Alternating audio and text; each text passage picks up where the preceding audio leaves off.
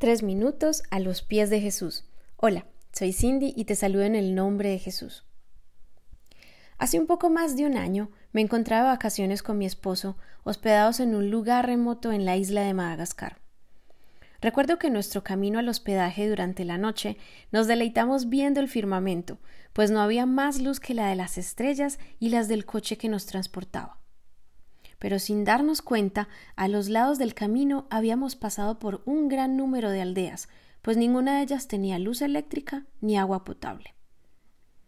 Recuerdo que un domingo en la mañana desperté y comencé a escuchar música que provenía de una de estas aldeas. Recuerdo que esta música alegró inmediatamente mi corazón.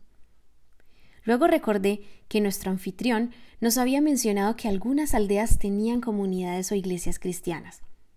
Al recordar esto se llenaron mis ojos de lágrimas, muy conmovida de cómo una cultura tan diferente a la nuestra, incluso con un poco menos que lo básico, adoraban a Dios con un gozo y una alegría tan genuina que contagió inmediatamente mi corazón. Con esto el Espíritu traía a mi mente cuán hermoso será ese momento en que en todas las culturas de la tierra, en su diversidad, adorarían el nombre de Cristo juntos en el cielo por toda la eternidad. Aquí la adoración subirá de la tierra a los cielos. Esto me recuerda el momento en que la adoración del cielo tuvo que descender a la tierra para anunciar el nacimiento de Jesús. Esta historia está en Lucas 2 a partir del versículo 8.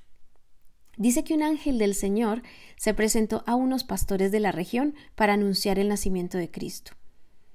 Dice la palabra que la gloria de Dios los rodeó de resplandor y que los pastores tuvieron gran temor.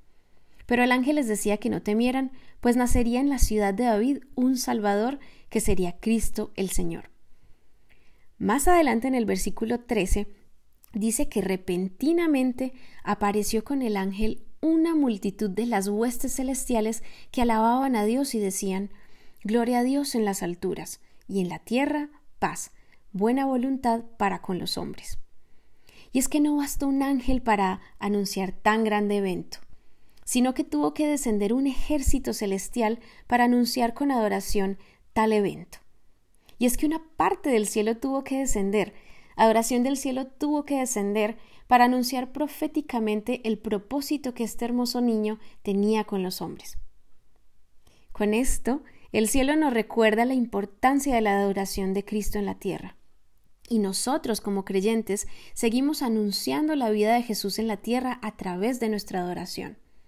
Y esto es porque Jesús mismo en la hora de su muerte rompió el velo y ahora somos los hijos de Dios quienes con adoración del cielo dan testimonio de Cristo en la tierra.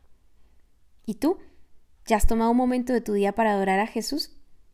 Puedes enviarnos tus comentarios en iglesialatina.com. Que tengas un día muy bendecido.